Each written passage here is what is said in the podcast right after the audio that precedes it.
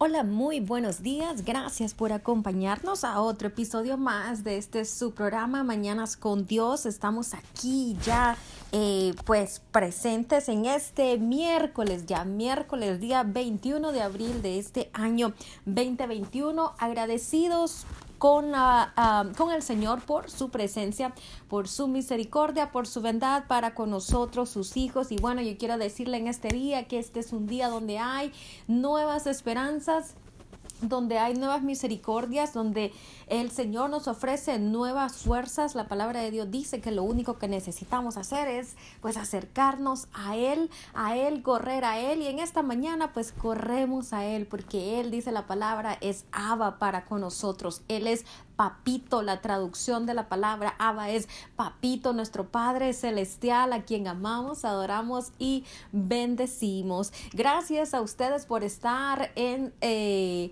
pues aquí nuevamente con nosotros otra mañana más y bueno, quiero agradecerle a las personas que nos están escuchando dentro de Estados Unidos, que nos están escuchando fuera de Estados Unidos, eh, Colombia también, nos están escuchando allá por Colombia, nos están escuchando allá por Honduras, saluditos, y pues también nos están escuchando en México, saluditos y un abrazo para todos ustedes.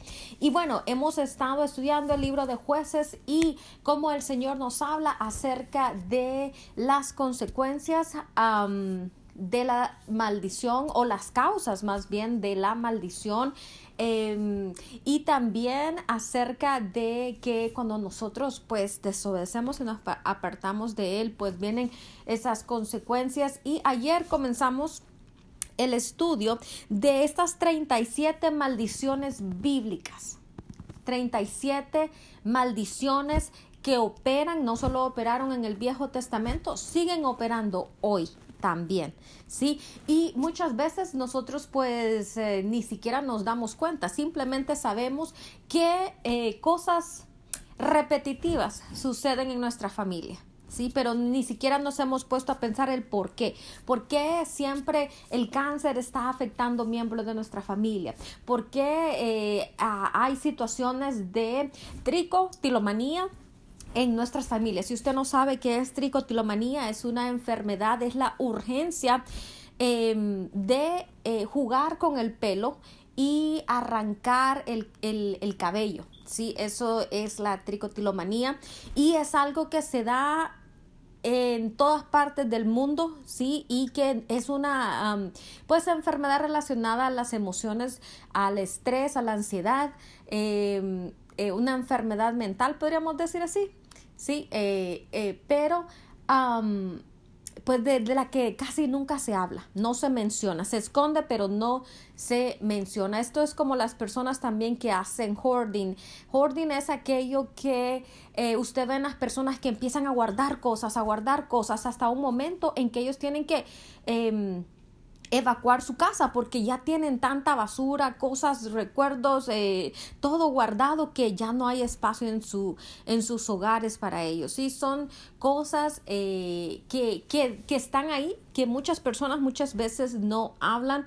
Em, y que tampoco pues tenemos respuestas para estas cosas. Vienen siendo algo así como manías, sí, tricotilomanía y la y el hoarding y todas estas situaciones así pues vienen siendo más que todo como manías, pero eh, no podemos dejar de olvidar que es el enemigo también operando detrás de estas cosas. Y entonces vamos a buscar esta mañana, vamos a continuar con el estudio y encontrar cuál es la relación de todas estas eh, maldiciones operando en nuestra vida con eh, la puerta que se abrió. Sí, siempre hay una puerta que se abre, siempre hay em, algo, ¿sí? Que, que hace que la maldición se dispare, ¿sí? Y pues bueno, ayer nos quedamos en el, en el punto número 20. Este, hoy vamos a continuar con el punto número 21 sin antes leer el versículo de Deuteronomio 28:15 cuando dice, pero acontecerá si no oyeres la voz de Jehová tu Dios ¿sí? Porque una de las cosas para que maldición comience a operar en nuestra vida es que muchas veces nosotros despreciamos al Señor o le robamos a Él el primer lugar de nuestra vida y, y nos negamos a escuchar su voz, ¿sí? Nos negamos a escuchar su consejo y no necesariamente estoy diciendo que la palabra del Señor, que el consejo del Señor viene a través de una voz audible. Sí, no, no, no, el consejo también viene a través de la palabra. Sí, recuerde que esta es la palabra escrita del Señor. Y eh, pues Él sigue siendo el mismo de ayer, hoy y siempre. O sea que esta palabra nunca va a cambiar. Él es el mismo todo el tiempo. ¿sí? Entonces la palabra dice que si nosotros no, oyera, no oyéramos la voz de Jehová nuestro Dios para procurar cumplir con sus mandamientos y estatutos, recuerda usted que estos mandamientos y estatutos son un vallado de protección.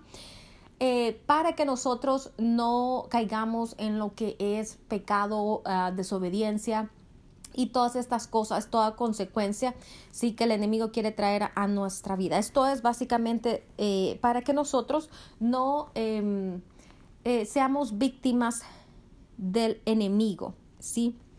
So, el Señor dice que cuando nosotros no escuchamos, entonces sus mandamientos, sus estatutos, que van a venir todas estas maldiciones y dice la palabra que no solo van a venir, sino que también nos van a alcanzar y la palabra nos dice que no solamente alcanza la cuarta, sino que también a veces hasta la octava generación. Es por eso que nosotros necesitamos arrepentirnos. Si la respuesta a cortar con todo derecho legal y con estas maldiciones, que es una consecuencia, es arrepentirnos, arrepentirnos y pues pedirle al Señor que perdone y que corte con toda eh, maldición y sus consecuencias. ¿sí? Bueno, entonces ahora sí, el punto número 21 era, pues no reverenciar el nombre del Señor Dios. Esto es cuando nosotros no adoramos el nombre de nuestro Dios, cuando nosotros realmente, pues no está en nosotros ni el querer ni el hacer de eh, reverenciar, de honrar, de adorar, eh, de glorificar el nombre de nuestro Padre Celestial. Eh, lo encuentra en el libro de Deuteronomio 28 del 1 al 14 y también del 5 al 8. El punto 22 es la presunción al despreciar la palabra de Dios y dirigirse por su propio camino. Sabe, uno de los consejos que el Señor siempre me ha dado es no apoyarme en mi propio en mi propia prudencia. Sí, es algo que el Señor me ha enseñado, me ha enseñado a caminar. Sabe, yo creo que muchas veces cuando nosotros estamos jóvenes, ya ve que como jóvenes, pues muchas veces no escuchamos el consejo de los padres, este, queremos eh, eh, caminar nuestro, nuestro propio camino este, queremos experimentar cosas y bueno, cuando esto sucede nosotros muchas veces comenzamos a tomar decisiones bajo nuestra propia opinión, ¿sí? Y uh, esto nos lleva a eh, pues cometer errores, ¿sí? Nos lleva a cometer errores que más adelante nos cuestan muchas lágrimas. Yo le contaba a usted hace unos mensajes atrás parte de mi testimonio acerca de cómo el Señor habló a mi vida a través eh, de, un profeta, a través de, profecía, y el Señor, este, pues me advirtió que la decisión que yo estaba tomando eh, no era una decisión eh, que venía de parte de Él. Entonces, yo no le dije, no, Señor, yo no, yo no voy a hacer esto, yo no, no, yo, yo no le dije, yo no le dije, eh, voy a rebelarme en contra tuya porque no me gusta lo que me, me estás diciendo. No, no, no, yo fui a mi casa, me encerré en mi cuarto y lloré, y lloré, y lloré. Y lo único que yo decía en mi corazón es, Señor, pero yo lo amo. O sea, para mí eso no era rebeldía, para mí eso no era, este, ¿cómo se llama? Era simplemente una práctica con el Señor. Bueno, al día siguiente el Señor ya sabe que el Señor conoce nuestros corazones. El Señor me dijo, bueno, está bien, cásate con Él. Pero van a haber consecuencias. Óigame, en ese momento pues yo no entendí cuáles iban a ser las consecuencias, pero déjeme decirle que no, no, no han sido, no han sido, este, han sido más bien agridulces. Sí, han sido consecuencias agridulces, nada fácil, eh, pero también esas consecuencias se pagan con lágrimas. Lo único bueno de esa situación es que ahora pues yo he aprendido a no tomar decisiones, a no eh, tomar decisiones que no vengan de parte del Señor, porque yo sé, que yo sé, que yo sé, esa fue una lección eh, muy importante en mi vida y me enseñó a agarrarme, a confiar y a no mirar atrás en cuanto este cosas que el Señor eh, importantes que cosas que el Señor tiene para mi vida. Sí, hay que aprender de los errores. Yo creo que si estamos aquí es porque eh, la mayoría de nosotros ha aprendido de sus errores. han sido a lo mejor caminos difíciles, caminos este, Em, duros, pero estamos aquí. Y, y, Dios es un Dios de, de, de, nuevas oportunidades y hay que aprovecharlas. Él nos da nuevos días, cada, cada día nos da una, una, nueva oportunidad, una nueva mañana. So hay que aprovechar ese día para, para dar lo mejor de nosotros, para estar cerca de la presencia del Señor, para ser mejores, para pedirle a Él que nos cambie y que nos ayude a ser como Cristo era sí, últimamente he estado escuchando yo que hay muchas personas que predican, este, que llevan el mensaje eh, de la salvación y me alegra con todo mi corazón, sí, me alegra con todo mi corazón, pero lo, lo que yo he estado viendo últimamente es que se predica mucho em, juicio. Mm, eh, todo el tiempo, o sea, todo el tiempo es tienes que obedecer, si no, esto va a suceder. No, no, no, no, obedecemos porque amamos al Señor. Obedecemos porque Él nos ha enseñado, ¿sí? Que, que Él es el que conoce todas las cosas, que Él es que, aquel que conoce nuestros futuros, ¿sí? Y que sabemos que más que cualquier otra cosa, más que alejarnos de la diversión y, y alejarnos de, de, de, de, experimentar todas las cosas que no nos edifican, más bien es protegernos, porque eso es lo que Él hace, protegernos como sus chiquitos, ¿sí? So, estamos agradecidos. Entonces, ¿qué sucede? Que eh, cuando nosotros compartamos al Señor, compartámoslo como ese padre, como ese amigo, como ese consejero, como como esa persona que con nosotros ha sido amoroso, eh, que ha sido cariñoso, que nos habla con amor, que nos trata con amor. Eh, así, compartámoslo de esa forma. ¿Por qué? Porque eso es lo que este mundo necesita. ¿Sabe? Este mundo necesita del amor del Señor. Este, este mundo necesita reconocer que hay un Dios que hay un Dios vivo, un Padre que ama, sí, por sobre todas las cosas. Y con esto no estoy diciendo que eh, pues el Evangelio que predico es un Evangelio solo de amor, amor y, y, nada de corrección. No, no, no, sí hay corrección. ¿sí? Si hay eh, corrección, especialmente para nosotros los que conocemos de la palabra, ¿sí? Pero, ¿sabe? Eh, más, que, más que juicio y más que corrección, llevemos amor, llevemos a Jesucristo, ¿sí? Hubieron momentos en que Jesucristo le llamó la atención a, eh, le llamó la atención a sus apóstoles, claro que sí. Este, cuando él les dijo, bueno, ustedes también quieren apartarse, quieren irse, este, eh, pero eh, pues también el Señor les trató con amor. Recuerda usted cuando, cuando ellos venían en el bote y se acercaron a la playa y encontraron a Jesucristo ahí y lo que él estaba haciendo era cocinando unos, eh, unos pescados para que ellos pudieran comer. Bueno, ese es el Cristo que ama, ese es el Cristo que tiene eh, amor, misericordia, compasión. Si él sabía que venían cansados, él sabía que, que, que no estaban en su, en su mejor momento y él decidió cocinarles, ¿sí? él decidió mostrarles. Lo mismo este, eh, con Marta, sí, él tuvo misericordia también con Marta, cuando le decía Marta, Marta, estás muy afanada, Marta, sí, este, él, él, él corrige de esa forma, él corrige, él nos corrige de esa forma, con amor, sí, así como como este nosotros debemos también corregir nuestros hijos en amor. ¿sí? El punto número 23 es em, que no debemos maldecir o maltratar a la simiente de Abraham. Sí, tenemos que tener mucho cuidado. Recuerde usted que el pueblo judío es el pueblo de Dios, es el reloj cronológico, sí, del mundo. Y este, mm, eh, eh, nos guste o no nos guste, este es el pueblo que el Señor ama y que Él escogió y que ha protegido por generaciones. Así que más vale que nosotros pues no maldigamos y no maltratemos al pueblo judío. ¿sí?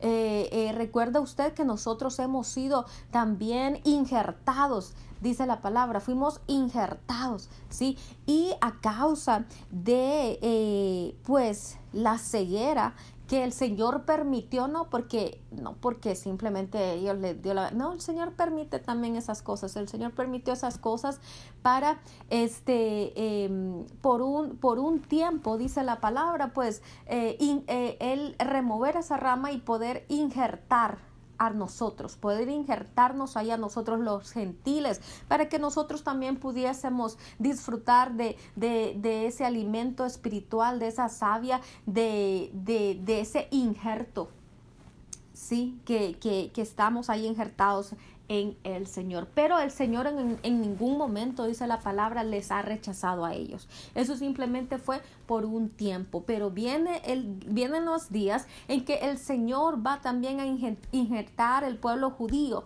Sí, y ahora ambos, los gentiles y los judíos, pues vamos a poder, este, a, llevar a cabo la obra que el Señor nos ha encomendado. Ese es el amor del Señor. Él no, él no hace acepción de personas, él, no echa a nadie, a nadie fuera. ¿sí?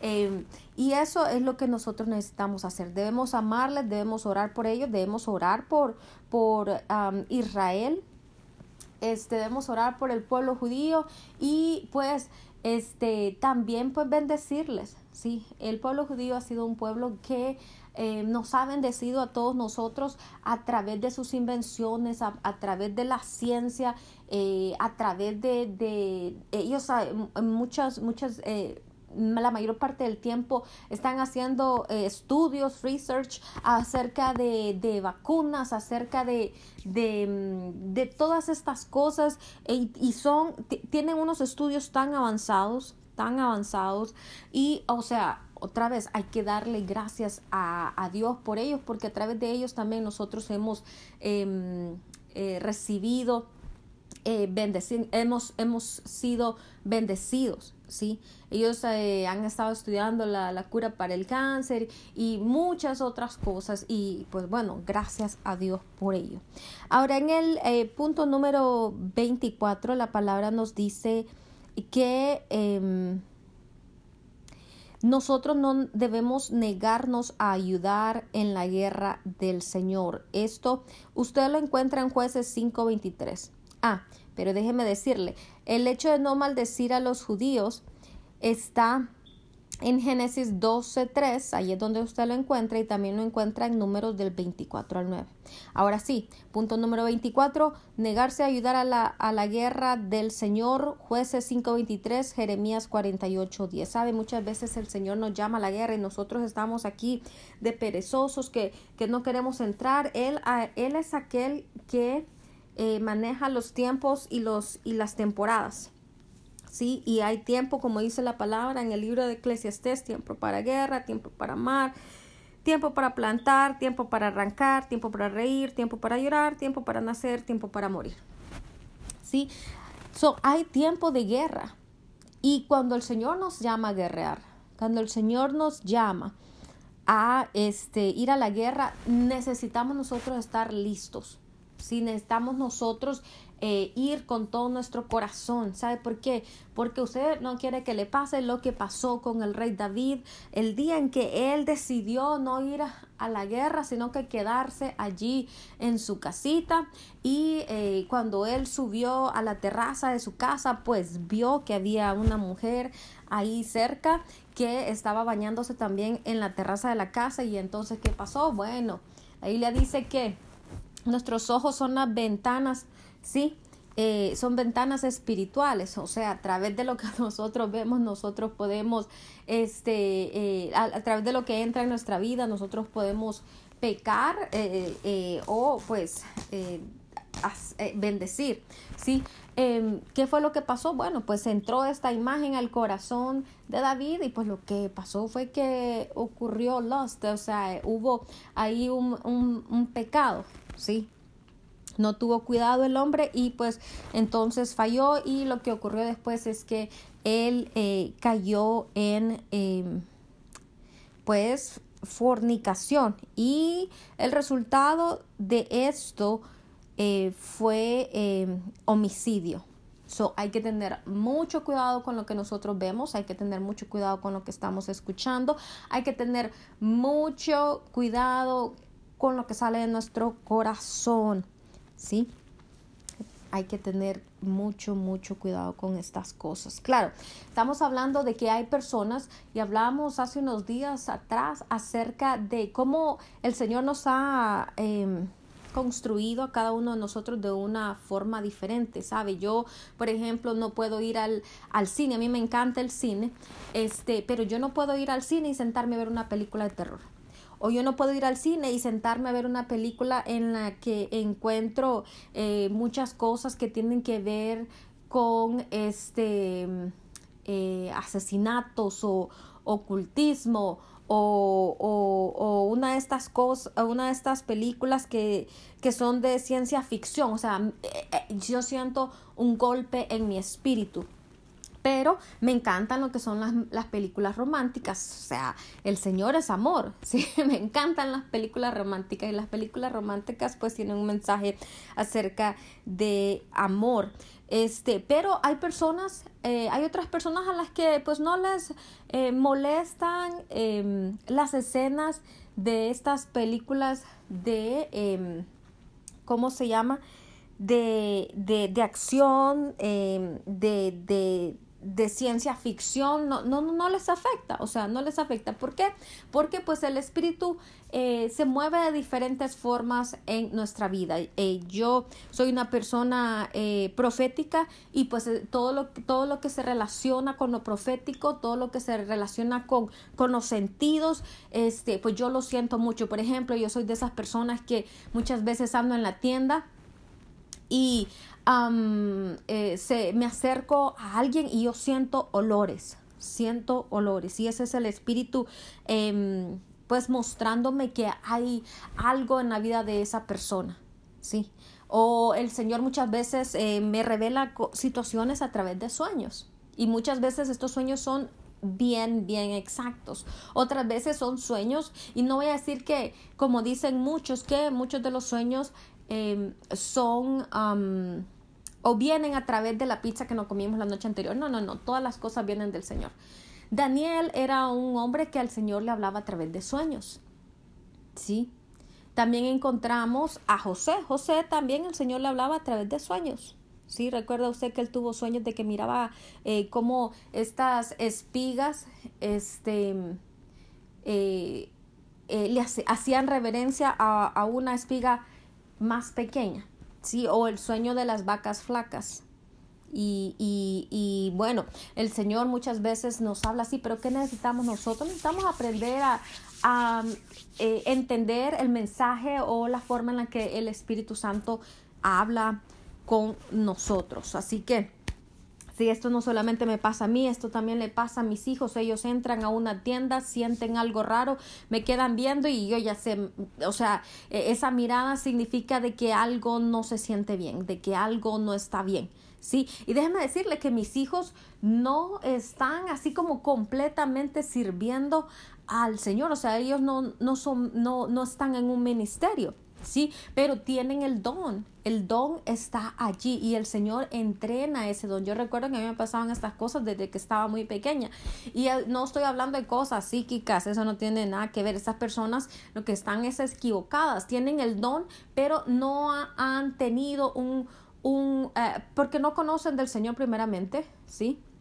porque no son salvos este y no han tenido un alguien este, que les enseña a manejar su don, pues ellos eh, eh, se van más al lado del ocultismo que, que, que otra cosa. right? Pero nosotros que estamos en la luz y que conocemos del Señor y que conocemos de los dones espirituales y que conocemos que es el Señor a quien, aquel que nos trae eh, estas cosas, este, pues entendemos, ¿sí? Entendemos qué es lo que el Señor está diciendo y el por qué el Señor nos permite ver y entender y escuchar estas cosas. Bueno, todo esto, recuerde usted, es para la edificación, la consolación y pues para que nosotros este, podamos ministrar también al Señor, ¿sí? Bueno, ¿en qué estoy? Y ya me perdí de lo que les estaba diciendo. Vamos por el punto número 25 es que muchas veces nosotros no le damos la gloria a Dios. También eh, esto es algo que abre eh, también puertas a la maldición. Malaquías 2.2. Cuando nosotros no eh, le, le robamos al Señor la gloria y la honra. Muchas veces nosotros oramos, Señor, haz esto por mí, abre esta puerta por mí. Y llega el momento en el que el Señor viene y trae la respuesta a nuestras vidas y lo que nosotros hacemos es gloriarnos nosotros mismos. Oh, sí, mi educación, mis títulos, es que eh, tengo un, un, doctorado en teología, es que eh, tengo título de, de enfermero o, o, es que tengo un título de ingeniero o de, o de médico y, y, y a lo mejor quien nos ha abierto la puerta es el Señor y a nosotros se nos olvida darle a Él la gloria. ¿Sabe? Cuando nosotros no le damos o le robamos más bien la gloria a Dios, estamos abriendo la puerta a que maldición opere en nuestra vida. Capítulo, eh, perdón, punto número 26 es robar a Dios los diezmos y sus ofrendas. Esto usted lo encuentra en Ageo 1 de 6 al 9 y Malaquías del 3 al 9. Este, cuando nosotros robamos, y, esto es algo que se enseña mucho en las iglesias, robamos al Señor sus diezmos y sus ofrendas. ¿sí? El Señor no necesita de nuestro diezmo y de nuestras ofrendas. Vamos a comenzar por ahí. Nosotros debemos aprender que cuando nosotros ofrendamos o cuando nosotros diezmamos, lo hacemos también por agradecimiento, no por obligación. Cuando usted hace las cosas obligadamente, la Biblia dice que usted ya ha recibido este su galardón. ¿Sí? Pero cuando usted realmente hace las cosas por amor, usted no siente. Muchas personas se quejan, ¿por qué tenemos que ofrendar? Para darle de comer a los pastores, para, para que los pastores se, den una mejor vida. Uh, ¿Por qué tenemos que, ofrendar y, dar ofrendas este, para que los pastores viajen, pasen viajando eh, y, pues se olviden de, de, la congregación? Bueno, sabe, uno pues no vamos a entrar en lo que es... Em, eh, juicio. Y dos, déjeme decirle que nuestra obligación es simplemente obedecer al Señor y darle a Él de, de, lo mucho que Él nos da. Porque cuando nosotros damos diezmo, no es que yo le estoy dando el, de, de mi sueldo al Señor, no, usted le está dando del trabajo, sí, del sueldo que usted recibe por el trabajo que el Señor le dio. ¿Sí?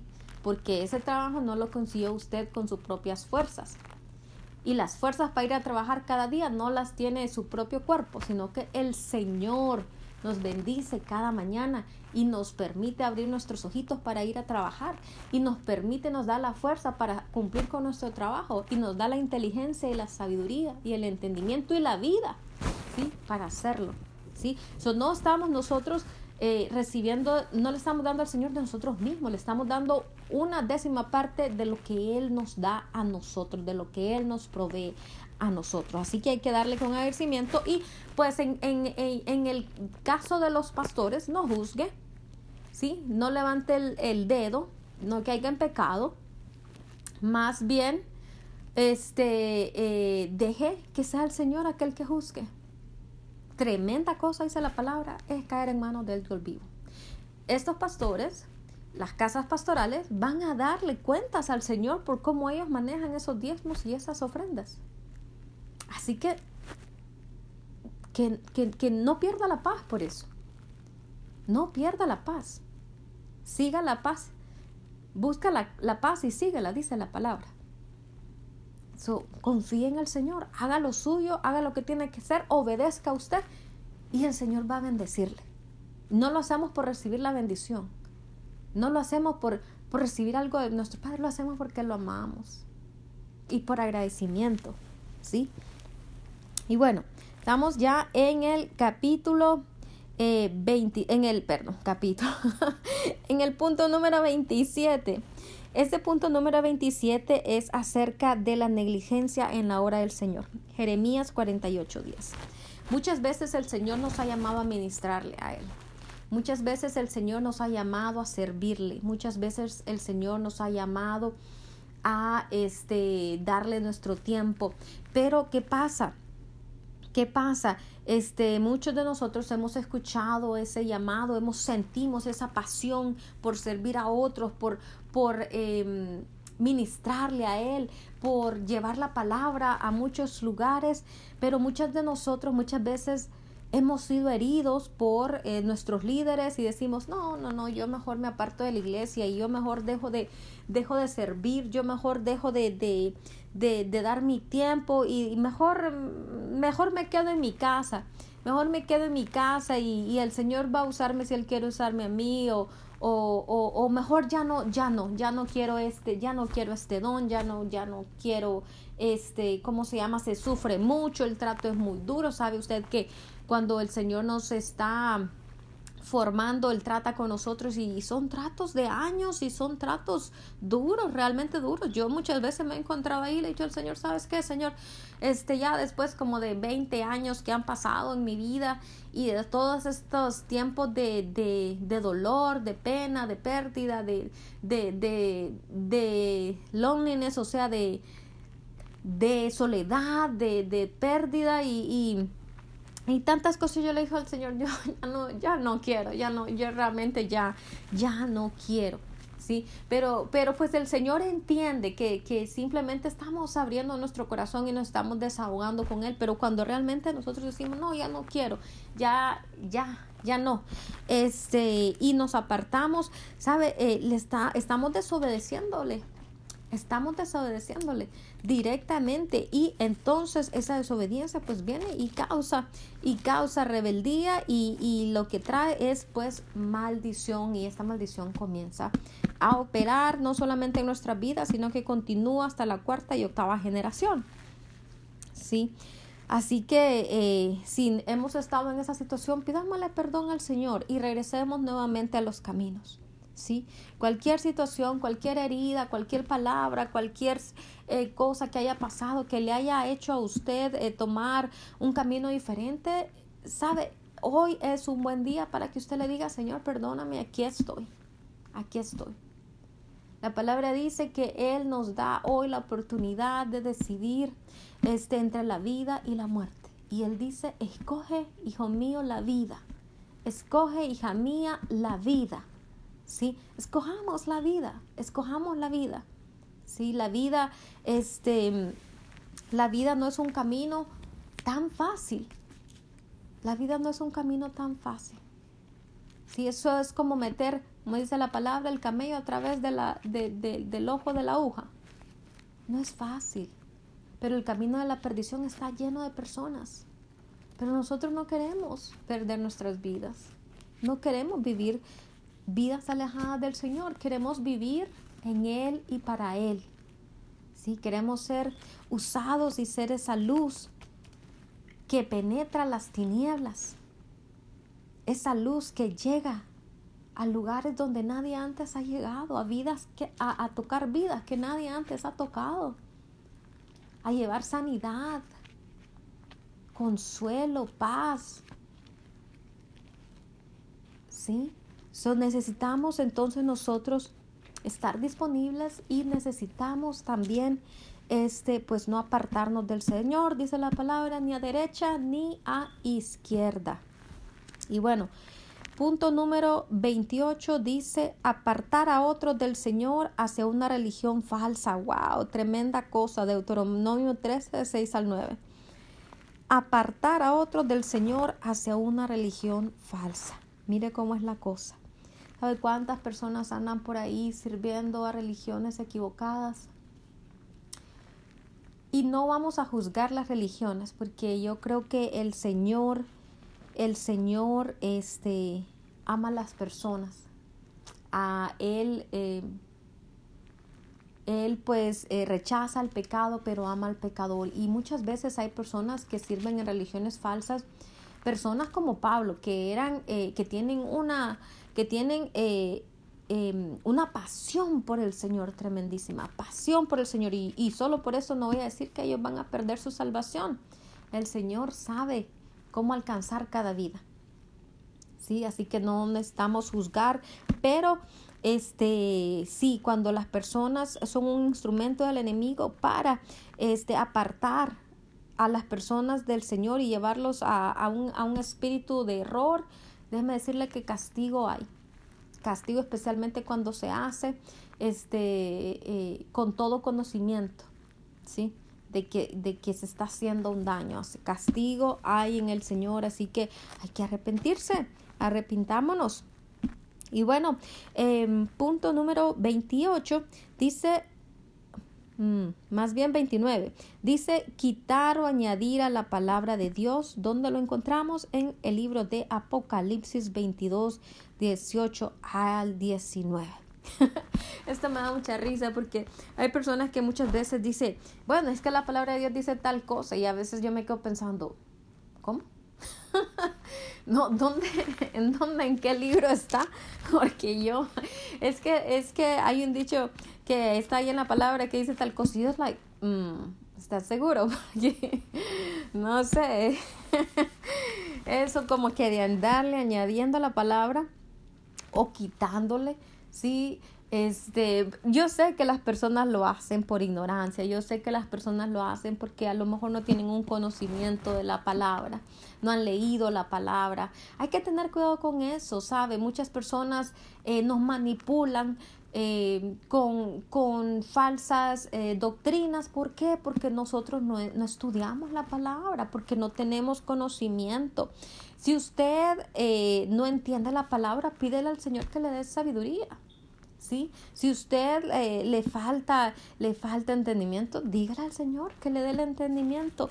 Sí, yo sé que hay algunas partes de la Biblia que a veces así como que, ay, no, no entiendo nada, no entiendo nada, especialmente cuando usted lee Levíticos con tantas leyes, con tantas cosas y, y porque no somos un pueblo judío, pues no entendemos el, el background, o sea, no entendemos este, ¿cómo se llama? El, el trasfondo bíblico eh, hebreo de, de las cosas, pero sabe, el Señor puede darle a usted el entendimiento que usted necesita. Eh, la, la, palabra es fácil. el Evangelio no es nada complicado, ¿sí? Cosas básicas. El Señor no nos está imponiendo cargas que no podamos llevar y tampoco nosotros debemos imponer cargas a otros, a incrédulos y aún a bebés espirituales imponiendo cargas y que no vengan con tatuajes, que no vengan con tatuajes porque los tatuajes son pecados. Óigame, a lo mejor usted y yo no traíamos un tatuaje cuando llegamos a los pies del Señor, pero nuestro corazón era un cochinero. ¿Sí? a lo mejor este eh, a lo mejor eh, eh, la persona o el bebé espiritual viene con los pelos rojos pero óigame nosotros llegamos con peores cosas a los pies del Señor sí no impongamos carga es que se tienen que vestir de tal manera porque así es como nosotros nos vestimos aquí porque es lo que la ¿a dónde dice la Biblia? ¿Dónde dice la Biblia? Ah, es que las mujeres no pueden usar pantalones porque la Biblia dice, ¿dónde dice la Biblia? La Biblia ni siquiera menciona los pantalones porque en el tiempo de Jesús no se usaban pantalones. ¿Dónde está eso en la Biblia? No hay que añadirle ni quitarle. ¿Sí? No le añade ni le quita. Sí dice que la mujer debe vestirse decorosamente. Y yo estoy de acuerdo con eso para no, para no ser pie de tropiezo para nadie, pues. Pero no porque el Señor no le ha dado a usted libre albedrío. Mm, todo me es lícito, pero no todo conviene. ¿Sí? O sea, también debemos vestirnos decorosamente. Hay personas que sí realmente vienen a la iglesia, eh, eh, ¿cómo se llama? Que sí necesitan reflexionar acerca de eso, ¿right? Pero no impongamos más cargas ¿Sí? No impongamos cargas. Eso lo hacían los fariseos, los religiosos. ¿Sí? De que no se maquille, no se pinte. ¿Dónde dice en la isla que no deben pintarse? El Señor no juzgó a Jezabel por la pintura que ella se estaba poniendo. La juzgó por su corazón, por sus acciones, por su maldad. ¿Sí? Las mujeres pues tendemos a ser un poco vanidosas. Nos gusta, nos gusta el oro, nos gustan los arcillos, nos gustan los anillos. Y el Señor entiende todas esas cosas. Ahora, no caigamos en una vanidad extremista. Los extremos siempre son peligrosos. Pero no le quite a su mujer. O el hecho de que tienes que andar con el cuello tortuga y la falda hasta los tobillos. ¿Dónde está eso? ¿Dónde está? Sí, permita que el Espíritu Santo le muestre. Permite que el Espíritu Santo le guíe. Yo prefiero usar una falda a mis rodillas y no tener un corazón hipócrita a llevar el cuello de tortuga y la falda hasta los tobillos, pero con un corazón lleno de hipocresía. ¿Sí? No es lo externo lo que al Señor le interesa, es lo interno, es nuestro corazón. No es, la, no es la belleza física lo que al Señor le importa tampoco. Es lo hermoso de su corazón. Y esas son las verdades sencillas, simples, que necesitamos aprender, que necesitamos poner en práctica día a día y ser cada día mejores personas. yo me quiero presentar delante del Señor y me presento delante del Señor todos los días le digo, aquí estoy, quítame. Si hay algo en mí que te, que te molesta, quítamelo. Si hay algo en mí que no te agrada, que te estorba, quítamelo. Él tiene el acceso total a mi vida, a mis emociones, a mis sentimientos, a mi cuerpo físico.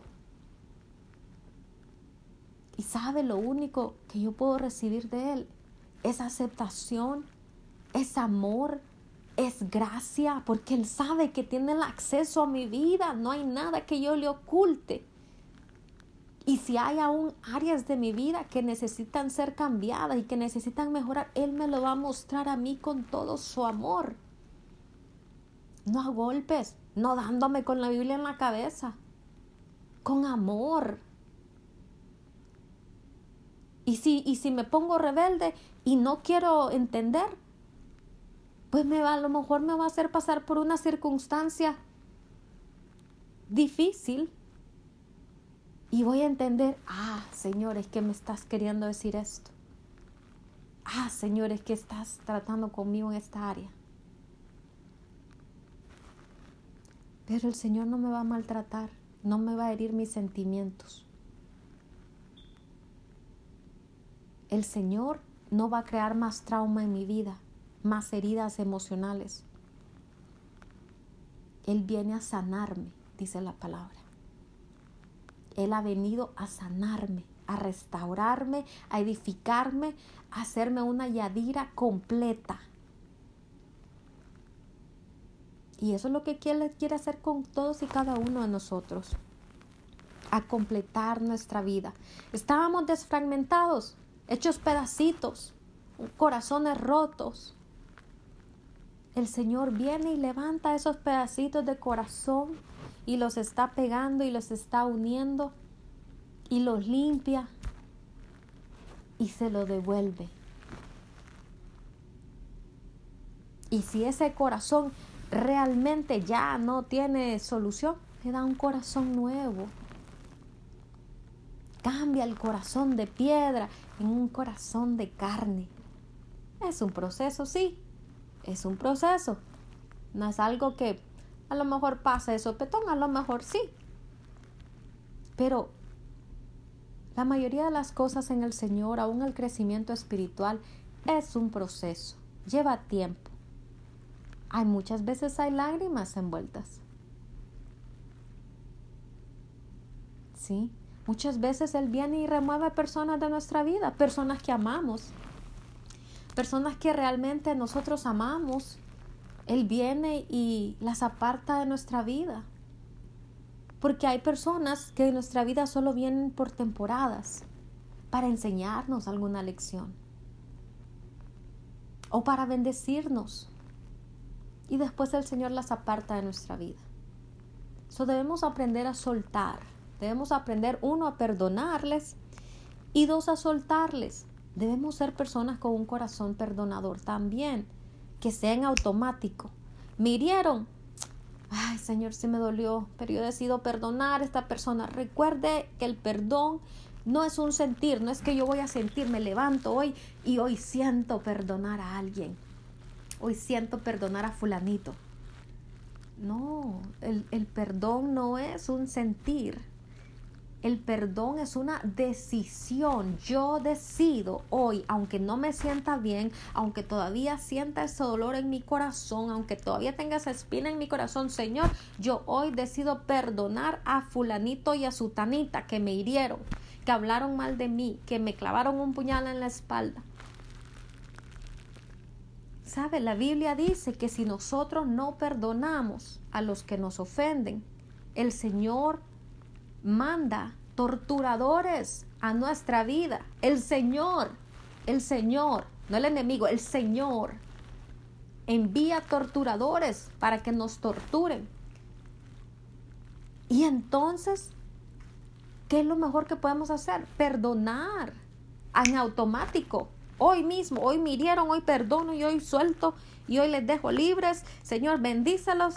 Eh, la Biblia dice que cuando nosotros perdonamos, ascuas de fuego se amontonan en las cabezas de esas personas y entonces el Señor ya no va a tratar conmigo. Yo me aparto, hago un, un paso para atrás y el Señor empieza a tratar con esas personas.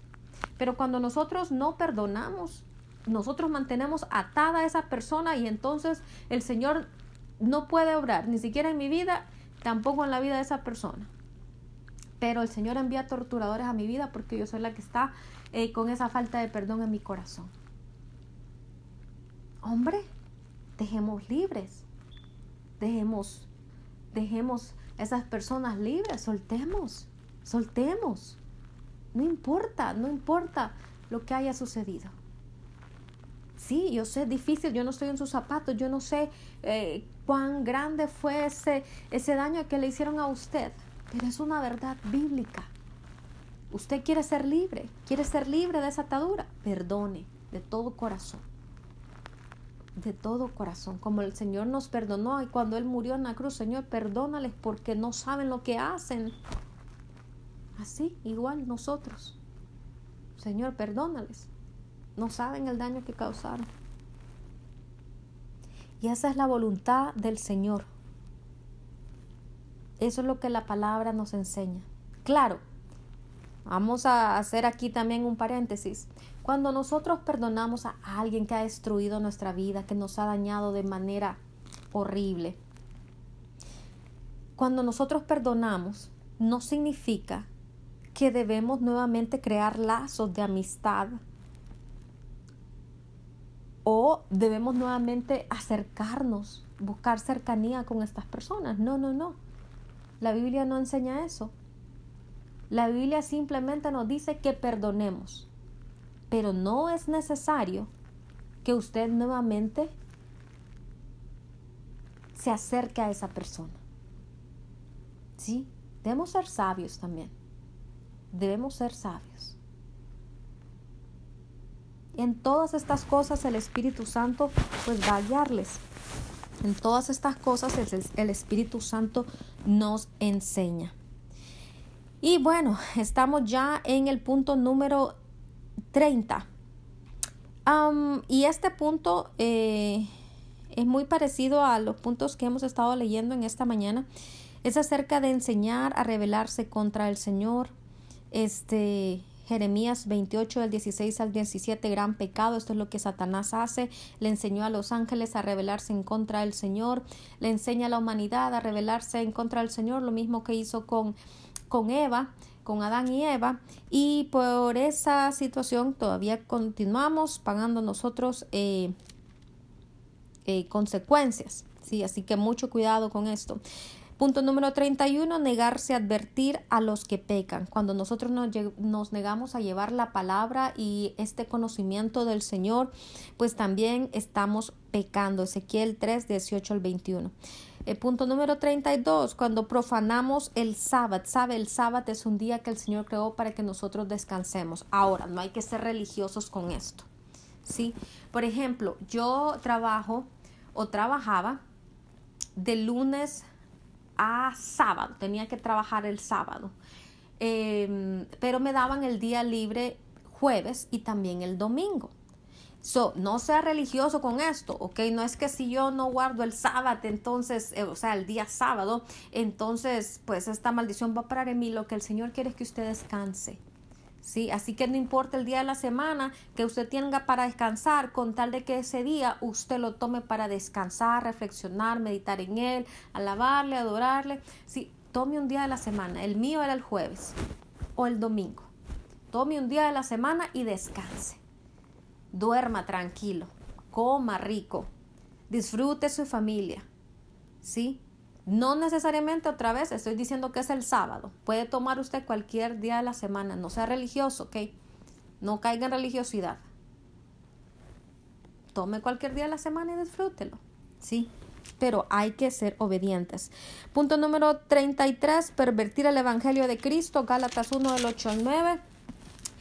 Punto número 34, maldecir a sus gobernantes. Muchas personas, especialmente en Honduras, el país de donde yo soy, este, ahorita que hay un narco estado gobernando en Honduras, déjeme decirle, muchas personas se levantan y maldicen a sus autoridades, se lo estoy poniendo solamente como ejemplo. Pero la palabra dice que no debemos maldecir a nuestros gobernantes, sino más bien bendecirlos y orar por ellos.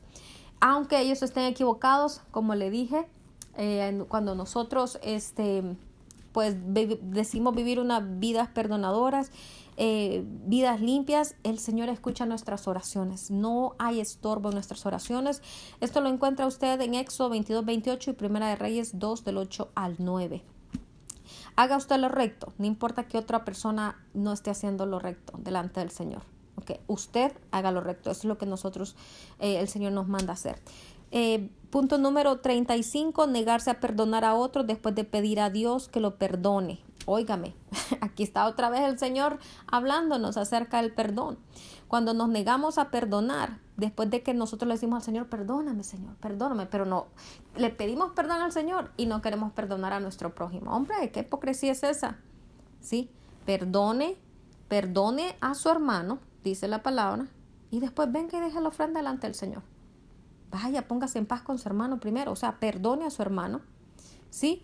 Y después venga y pídale perdón al Señor. Y no solamente le pida perdón al Señor, eh, también perdónese a usted mismo. Muchas veces el Señor ya no tiene nada en contra nuestra y nosotros seguimos cargando con esa cruz y seguimos cargando con, esa falta de, de, perdón hacia nosotros mismos. Es que yo me equivoqué, es que yo fallé. Ya, el Señor le perdonó. Suéltese a usted mismo, perdónese. ¿Sí? Perdónese a usted mismo por todos los errores que ha cometido en la vida, por todas las cosas que ha hecho y que ha dicho, por todas las cosas que ha faltado, pero perdónese sinceramente. ¿Sí? Quite esa carga de sus hombros que el Señor hace mucho tiempo que la quitó de ahí. El capítulo, el capítulo, el, punto número 36 que abre puertas al enemigo son los sacrificios de niños como por ejemplo el aborto. ¿Sabe usted que la Biblia establece eh, o nos dice, nos enseña que eh, los abortos se hacían al dios Moloch. ¿Sí? Y es algo que el Señor también odia y detesta porque Él nunca ha pedido esto de sus hijos. ¿Sí? La, la, derramamiento de sangre inocente, el Señor detesta el derramamiento de sangre inocente. Y quiero ponerle un ejemplo. Cuando Caín mató a Abel, la palabra de Dios dice que la sangre de Abel clamaba por venganza. Y aún clama, dice la palabra, aún clama por venganza. Usted, usted lo encuentra eh, en, en, el libro de Apocalipsis. ¿Sí? ¿Por qué? Porque la sangre tiene poder. Usted y yo no entendemos el poder de la sangre. ¿Sí? Usted y yo no entendemos el poder de la sangre. Imagínese usted la sangre de esos billones, trillones de niños que son asesinados, sangre inocente. Por eso es que maldición viene a, a, todo territorio, a toda nación. Por eso, por eso es que maldición viene. Porque el Señor está escuchando el clamor de esas vidas inocentes. Esas voces claman al Señor. Sí, ¿cómo es que el Señor no va a hacer justicia? ¿Cómo es que el Señor no les va a hacer justicia? Hay que pedirle perdón al Señor por el pecado personal y por el pecado eh, territorial. Porque realmente esto es algo que destruye. ¿Por qué cree usted que eh, el ocultismo utiliza sacrificio de sangre de animales y de personas? ¿Por qué tienen tanto poder? Porque el enemigo entiende que hay poder en la sangre. Si hay poder en la sangre de Cristo, hay poder en la sangre también de un animal y, de, y, del sacrificio de un animal y de una persona.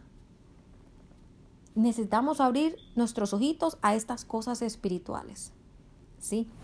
Así que si usted también ha participado en abortos o usted tuvo, se realizó un aborto, no estoy trayendo condenación a su vida, busque al Señor, doble rodilla, arrepientas y póngase en paz con Él. Y como último punto es la desobediencia contra cualquiera de los mandamientos del Señor. Ahí está. Cualquiera de estos mandamientos, cualquiera de, esta, de estas cosas que nosotros hemos leído en esta mañana, son 37 puntos, ¿sí?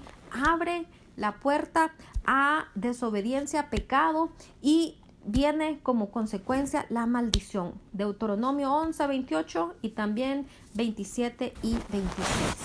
Así que usted y yo ya sabemos qué es lo que tenemos que hacer. Correr al Señor en esta mañana, en este día y decirle, papito, por favor, perdóname.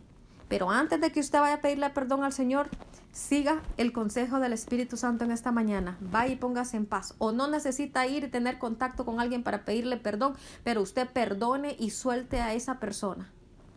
Perdone y suelte. Perdónese a, usted mismo y también pídale perdón al Señor. ¿Sí? Arrepiéntase. Arrepiéntase. Ese es el mensaje del Señor Jesús. Arrepentidos, dice el Señor, porque el reino de los cielos se ha acercado.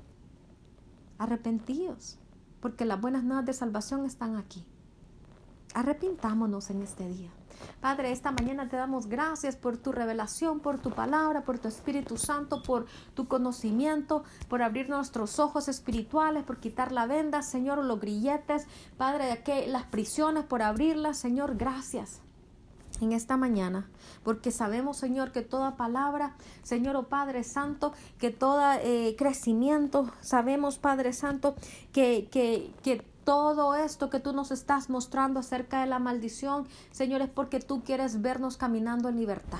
Tú ya pagaste el precio para que nosotros vivamos en libertad. Ahora nos toca a nosotros ser obedientes y dar un paso, Señor, de obediencia y, Señor, perdonar, perdonar a otros, perdonarnos a nosotros mismos, Padre, y pedirte perdón a ti.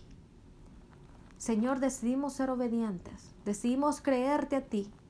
Señor, decidimos, oh Padre Santo, cerrar toda puerta, Señor, de acceso al enemigo. Todo portillo abierto se sella ahora con la sangre de Cristo. Señor, en el nombre de Cristo Jesús. Padre Santo, todo acceso al enemigo, Señor Padre, que haya sido dado por nosotros a través del pecado o del pecado oculto, Señor, o del pecado, Señor, o Padre generacional, Señor, queda ahora mismo revocado, Señor, en el nombre de Cristo Jesús. Arrancamos toda planta del enemigo sembrada en nuestras vidas, que ha dado frutos como consecuencia, Señor, y lo arrancamos y lo echamos al fuego consumidor en el nombre de Cristo Jesús. Y proclamamos la sangre de Cristo operando ahora, Señor, o oh Padre Santo, ahora no solamente en nuestras vidas, sino también en la de nuestras futuras generaciones. En el nombre de Cristo Jesús de Nazaret, yo declaro tu bendición, tu salvación, Señor, tu prosperidad. Señor, en el nombre de Cristo Jesús, yo declaro, Señor, tus bendiciones de Deuteronomio, Señor, operando en nuestras vidas. Señor, yo te doy gracias. Gracias, Jehová. Gracias, Padre eterno, en el nombre de Cristo Jesús. Bueno, gracias por acompañarnos esta mañana. Recuerde, necesita oración, escríbame al correo electrónico Yadira Lich 77 arroba gmail.com o envíeme un mensaje de texto o un WhatsApp al teléfono 479-200-7776. También me encuentra en todas las redes sociales como Yadira Lich. Dios me le bendiga. Pase una excelente mañana. Bye bye. Hola, hola, hola. Gracias por acompañarnos a otro episodio más de Mañanas con Dios. Soy tu amiga Yadira Lich. déjeme decirle que esta mañana estamos aquí, pues bueno, eh, un poco cansaditos, un poco cansaditos por una semana eh, súper, súper ocupada, pero eh, pues el Señor sigue obrando en nuestras vidas, el Señor sigue trabajando, el Señor sigue este redimiendo cosas en cada uno de nosotros. Él sigue, su Espíritu Santo sigue eh, checando cada uno de nuestros corazones y haciendo cambios y eso es lo importante, sí, es lo importante, que nosotros pues dediquemos el tiempo le permitamos a Él pues obrar en nuestras vidas y traer cada uno de esos cambios que Él está requiriendo de cada uno de nosotros. Esta mañana vamos a estar hablando acerca de eh, cómo extender nuestro territorio. Vamos a estar hablando de fundamentos para la eh, guerra espiritual. Sí, y uno de esos fundamentos pues es el, el hecho de extender nuestro territorio. Pero ¿de qué hablamos cuando nosotros hablamos acerca de extender eh, eh, el territorio? Si la Biblia nos llama a que extenga, extendamos el sitio de nuestra tienda. ¿sí? Pues hay una relación directa, déjeme contarle, entre la calidad de sus pensamientos y también la calidad de su vida. Y este es el principio. Eh, nunca vamos a poder alcanzar más, ni vamos a poder avanzar, ni vamos a poder lograr cosas mayores eh, de lo que nuestros pensamientos nos permiten. Si nosotros a través de nuestros pensamientos establecemos los boundaries, los límites para nuestra vida. Nuestra vida es un reflejo de nuestros pensamientos, de lo que nosotros meditamos y de esos, déjeme decirle, pensamientos dominantes. ¿sí? Cuando nosotros eh, convertimos eh, en una práctica meditar en el éxito, meditar en la palabra, vamos a comenzar a vivir vidas diferentes y vamos a comenzar a vivir vidas exitosas. Podría eh, eh, ser que la oración de Javes en Primera de Crónicas en el capítulo 4 del versículo 9 al 10, pues encontramos que Jave eh, no le pidió realmente al Señor más propiedades o mayor riqueza, sino más bien que el Señor eh, ensanchase su territorio intelectual o su capacidad mental con respecto a su propia ah, vida, eh, con respecto a su propio valor, ¿sí? Él le pidió a Dios que le diera una mayor capacidad para concebir lo que él podría lograr eh, a través del Señor porque él sabía que su propio pues pensamiento, entendimiento era eh, un entendimiento o una capacidad eh, más bien limitada. ¿Sí? Eh, eh, la palabra de Dios nos dice, nuestro, mis pensamientos no son tus pensamientos, porque mis pensamientos, dice la palabra, y estoy parafraseando, son mucho mayores. Es lo que el Señor nos dice a cada uno de nosotros.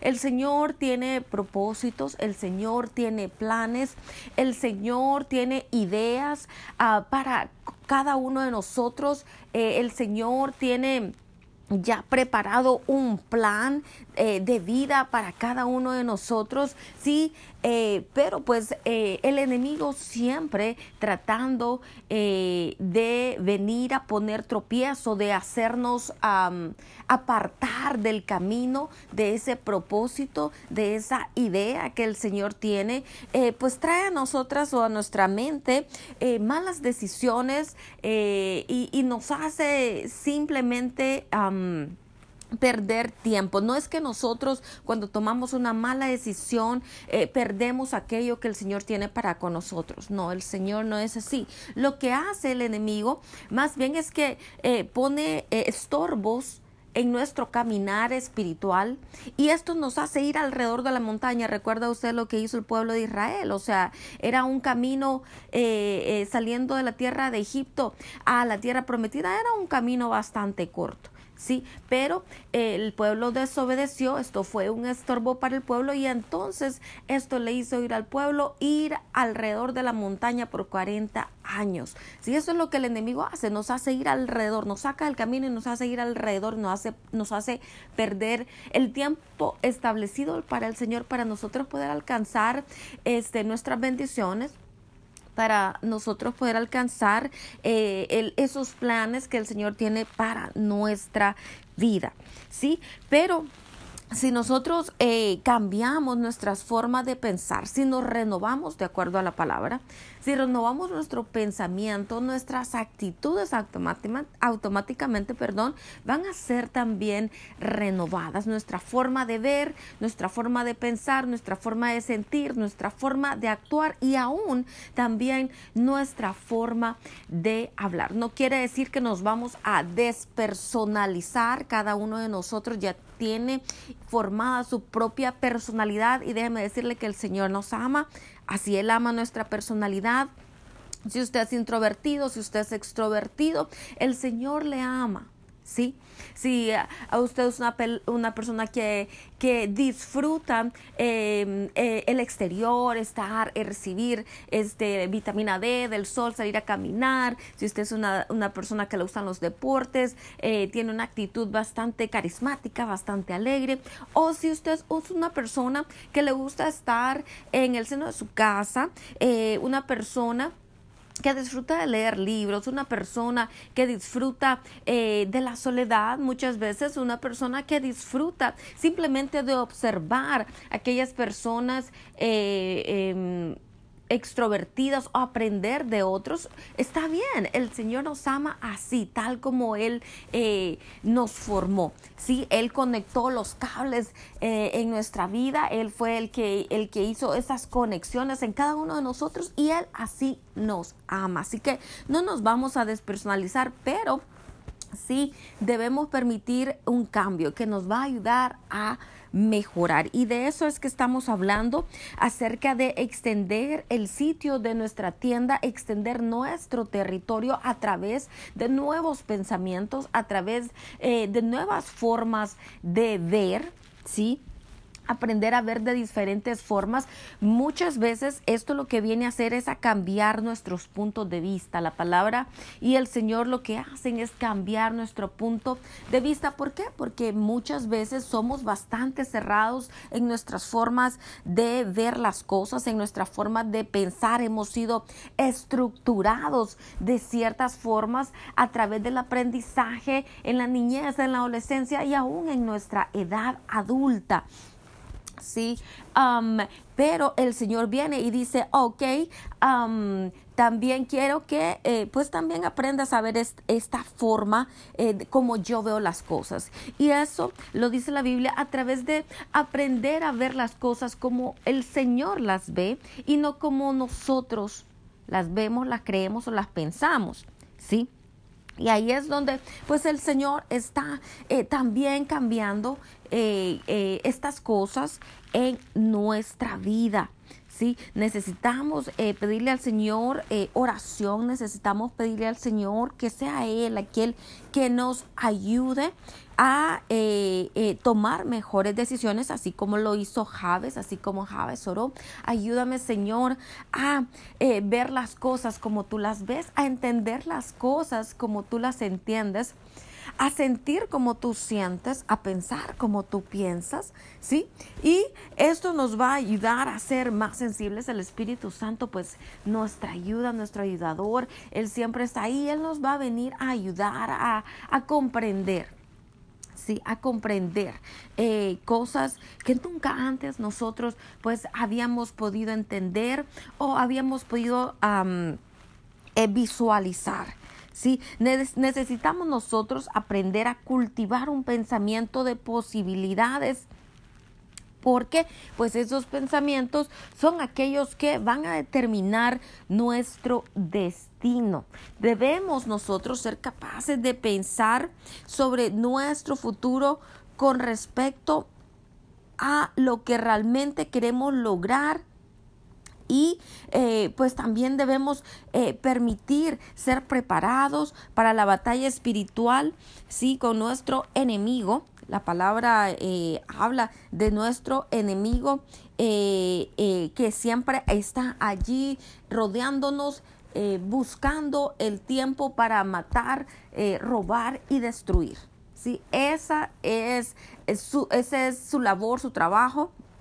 Pero pues nosotros, eh, al estar nosotros conectados con Jesucristo, al estar conectados con el reino, al estar conectados con el Señor, pues Él es, dice la palabra, aquel que nos guarda, sí, como, como león rugiente, él es el que va delante de nosotros, dice la palabra, con brazo fuerte y extendido, protegiéndonos, guardándonos, eh, asegurándonos la victoria. Sí, eh, pero necesitamos nosotros también pues poner de nuestra parte y eh, eh, empezar a conocer acerca de estas estrategias de la batalla espiritual, de la guerra espiritual y utilizando, como nos decía Pablo, toda la armadura de Dios, toda la armadura que encontramos en el libro de Efesios 6. Recuerde que el, el pueblo de Éfeso eh, los, eh, los cristianos, el pueblo cristiano de Éfeso, ellos conocían muy bien. Usted no tenía que enseñarles a ellos,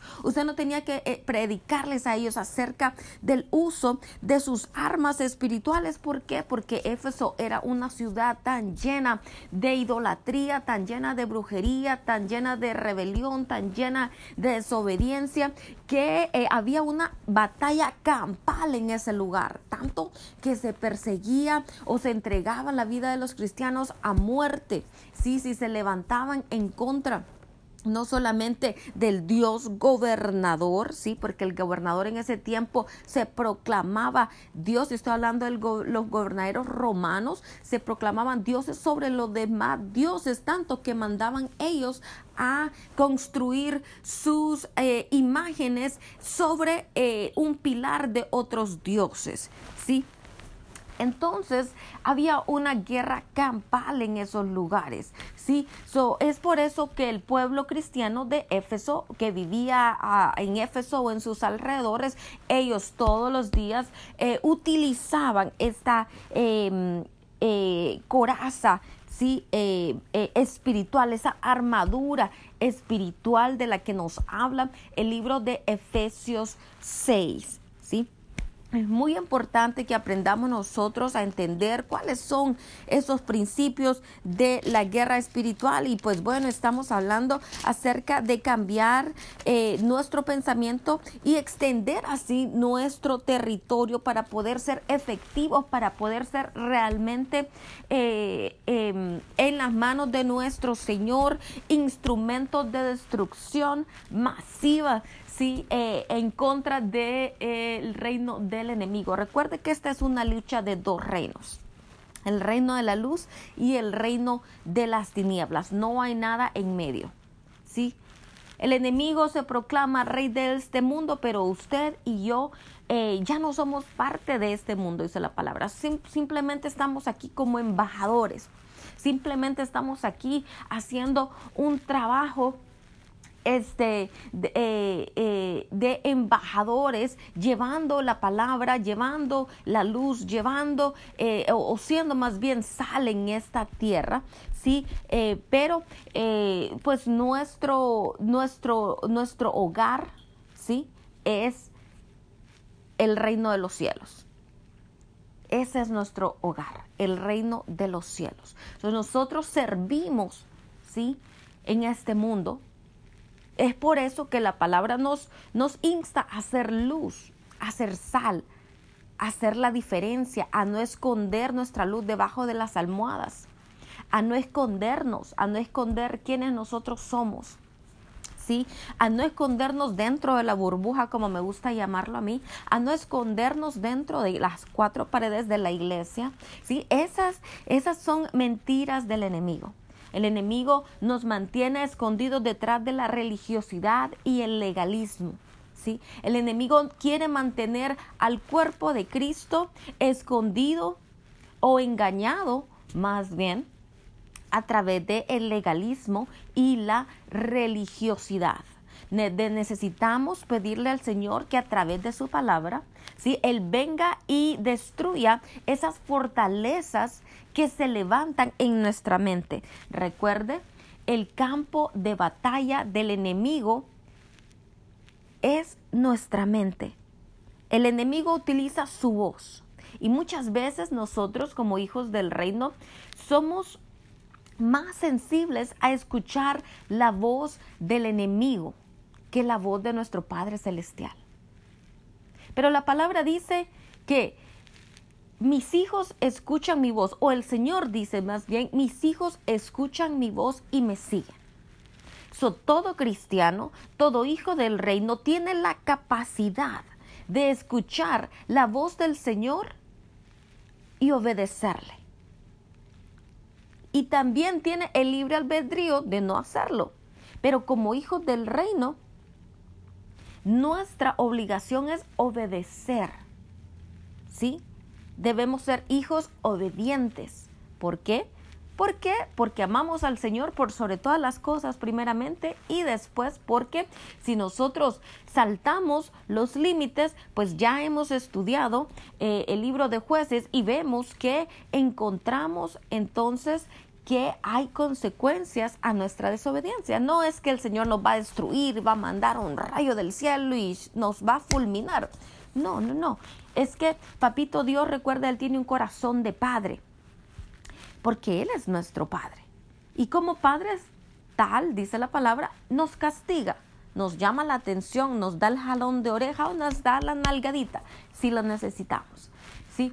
Pero este, no es que el Dios, si nosotros nos equivocamos, eh, va a mandar destrucción.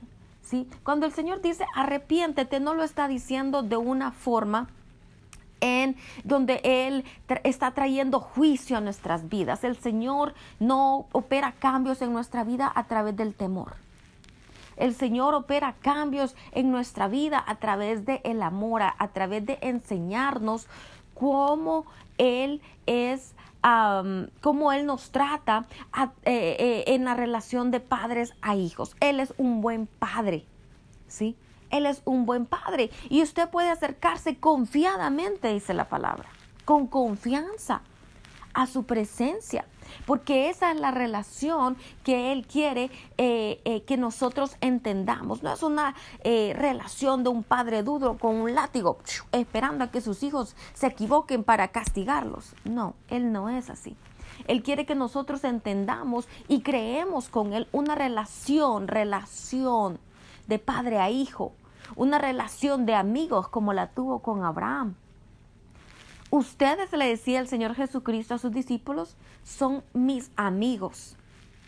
Si no solamente somos siervos, no solamente estamos aquí para llevar a cabo la obra, también para establecer esa relación con Él. Somos ahora amigos. Y es esa relación, ese bond, esa, esa, esa ah, conexión que tenemos con Él, lo que nos cambia. La palabra nos cambia, cambia nuestra forma de pensar, pero la relación cambia también nuestra forma de sentir, porque nos sentimos amados por el Padre, aceptados, queridos. Cuando entendemos de que el Señor no está buscando en nosotros la perfección o el legalismo, o cuando entendemos que el Señor no busca religiosidad, no busca que, que, estemos todo el día eh, este, dándonos con eh, golpes, con un látigo, eh, porque estamos haciendo actos religiosos. No, el Señor no busca eso. También es parte del legalismo. Los fariseos eran religiosos y eran legalistas, mas sin embargo, ellos no estaban cerca o no, no reconocieron al Señor. A los suyos vino y los suyos le rechazaron, dice la palabra. Y no solamente está hablando de un pueblo, está hablando de aquellos que tenían, de aquellos religiosos que conocían la palabra, que conocían, ¿sí? Que eh, de, de memoria, la palabra, pero tenían vendas en sus ojos y no pudieron reconocer al Mesías, no pudieron reconocer al Salvador. ¿Y qué les decía el Señor? Apartados de mí, víboras. ¿Quién les ha enseñado a huir de la ira venidera? Les decía el Señor. ¿Sí? el Señor rechaza el legalismo, el llevar, o sea, ¿qué es el legalismo? Es esa eh, sed de reglas que nosotros muchas veces como hombres establecemos y que queremos eh, llevar a cabo al 100% porque creemos que ese set de reglas eh, o seguir la palabra, por ejemplo, eh, la Biblia al 100% nos va a apartar o, nos va a hacer más santos o, va a crear en, en nosotros esa santidad. Déjeme decirle que no es así. La palabra mata, más el espíritu vivifica. Usted puede conocer la Biblia de Génesis hasta Apocalipsis. ¿Sí? Usted puede eh, tratar de vivir una vida este, eh, eh, de acuerdo a lo que la palabra dice al 100%, pero eso no le hace a usted una mejor persona y eso no le hace a usted santo.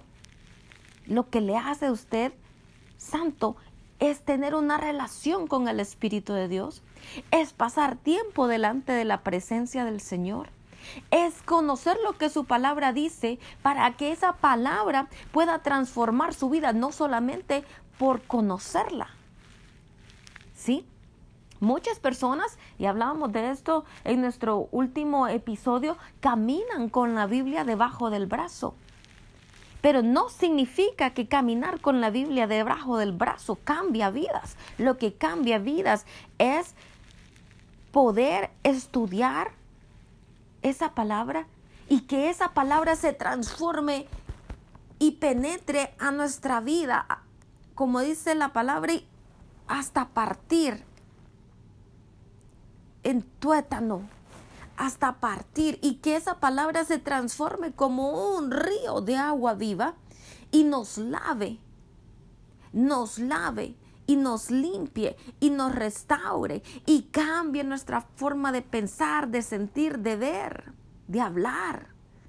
Sí, esa es la transformación que el Señor espera de nuestras vidas. Y es ahí cuando entonces cambios comienzan a suceder.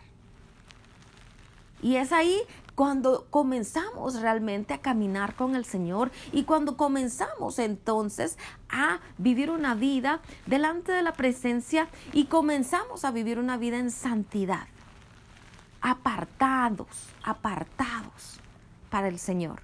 No significa que vamos a vivir alejados del mundo, sino más bien a penetrar la oscuridad Vamos a penetrar la oscuridad, porque a eso hemos sido llamados, a penetrar ese territorio que el enemigo ha ganado, que el enemigo nos ha robado. Y es ahí donde la iglesia necesita eh, utilizar todos estos conocimientos de guerra espiritual. Lo voy a poner de esta forma, lo voy a explicar de esta forma. Hay un departamento de defensa en los Estados Unidos y en todo país. Así como hay un departamento de defensa en lo natural, también hay un departamento de defensa celestial aquí en la tierra.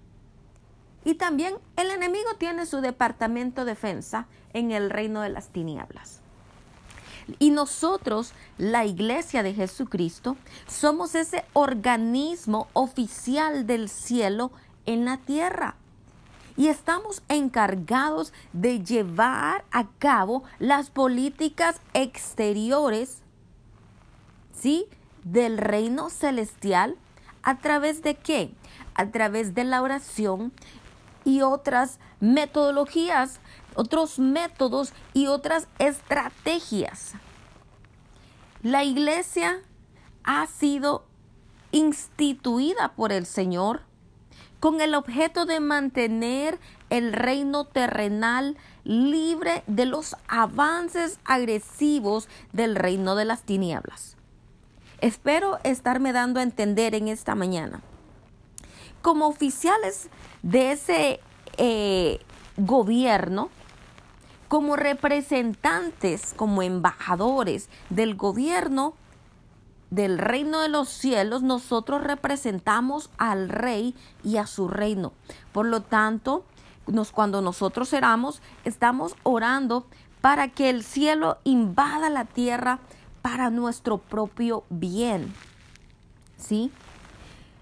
La oración es aquello que nos mantiene conectado con los cuarteles eh, en el reino.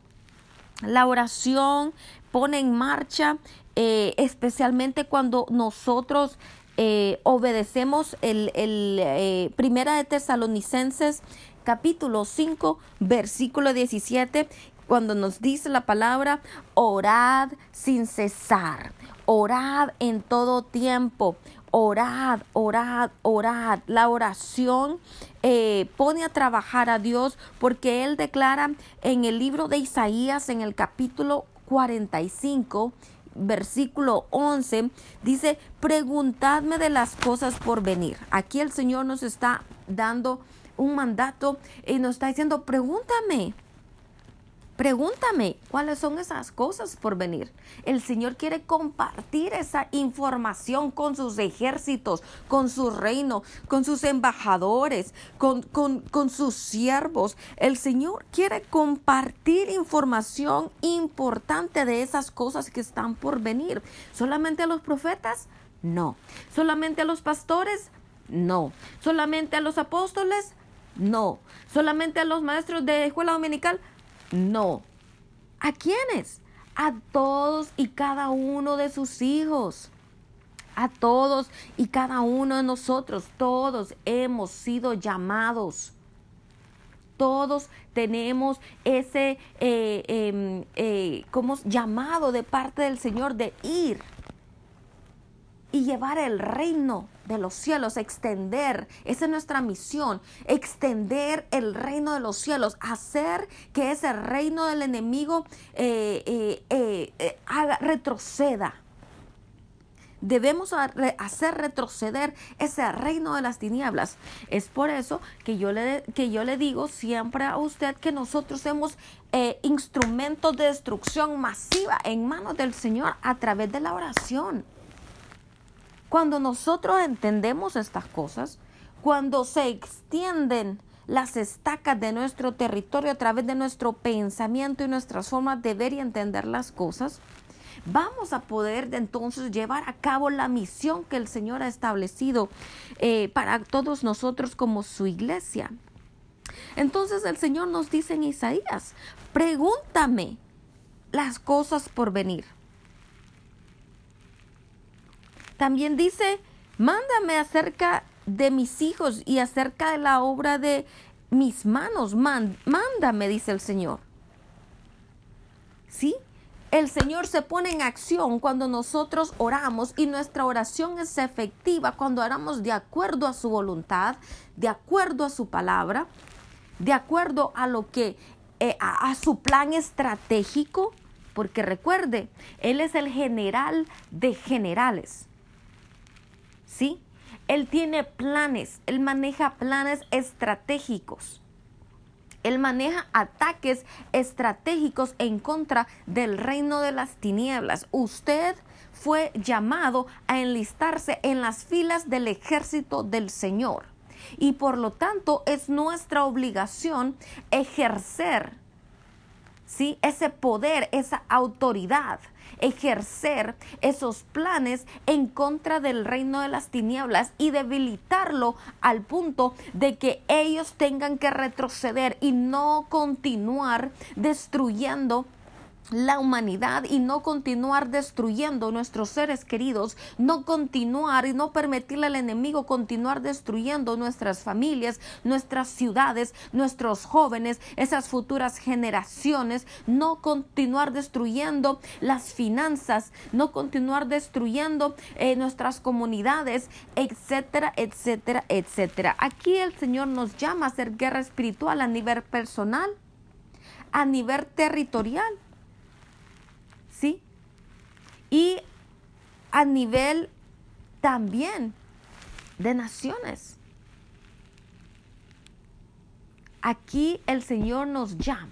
Y cuando nosotros crecemos en autoridad, en poder, cuando nosotros crecemos en el Señor y llegamos a tener una eh, estatura, ¿sí? Y llegamos a crecer y llegamos a ser generales también del ejército del reino de Dios, ya estamos entonces nosotros capacitados para llevar y hacer guerra en contra ¿sí? de principados, de potestades. Pero para llegar a ese nivel de autoridad hay un proceso. Cuando usted se enlista en el ejército, usted comienza probablemente en los rangos menores.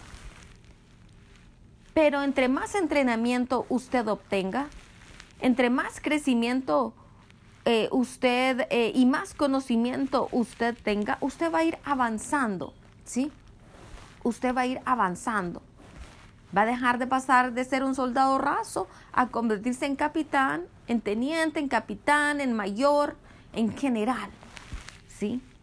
Y usted entonces a través de la unción del Señor, a través de pasar tiempo en el Señor, más unción usted recibe.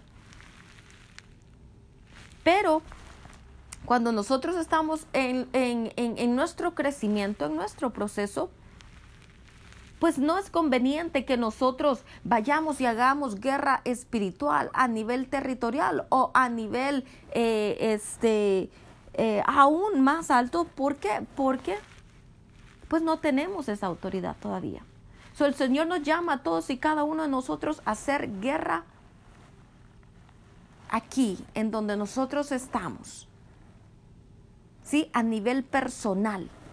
Usted puede orar por su familia, usted puede orar por usted, usted puede orar eh, por amigos, usted puede orar, pero no eh, entrar a lo que es una guerra espiritual con principados, potestades, gobernadores de las tinieblas de este siglo. ¿Por qué? O a menos que el Señor le capacite, ¿sí? O usted tenga la estatura o el rango para poder hacer guerra espiritual a esos niveles. ¿Sí? Pero la Biblia nos dice que nosotros sí podemos pedirle al Señor que nos muestre cuáles son esas cosas eh, por venir y que también este, eh, eh, pues, él mandad, me dice el Señor, acerca de la obra de mis manos y de mis hijos. Y en el Salmo 2.8 también el Señor nos habla acerca de esto. Dice, pídeme y te daré por herencia las naciones.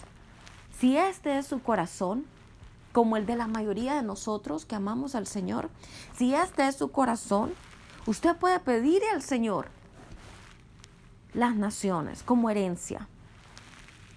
Usted puede pedirle a la nación las naciones como herencia y como posesión suya los confines de la tierra. ¿Sí?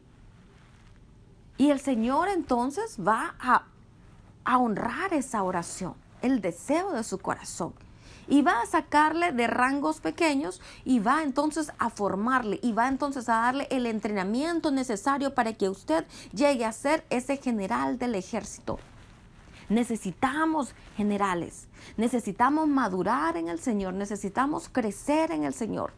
Necesitamos dejar ya de ser niños que necesitan, eh, o bebés espirituales que todavía necesitan tomar de leche, ¿sí? Y necesitamos eh, eh, ese crecimiento donde ya nosotros podamos ser partícipes de un pedazo de bistec o de steak espiritual. De carne, necesitamos carne, es lo que necesitamos pedirle al Señor. Y eso es lo que la palabra nos dice aquí en Salmos 2.8.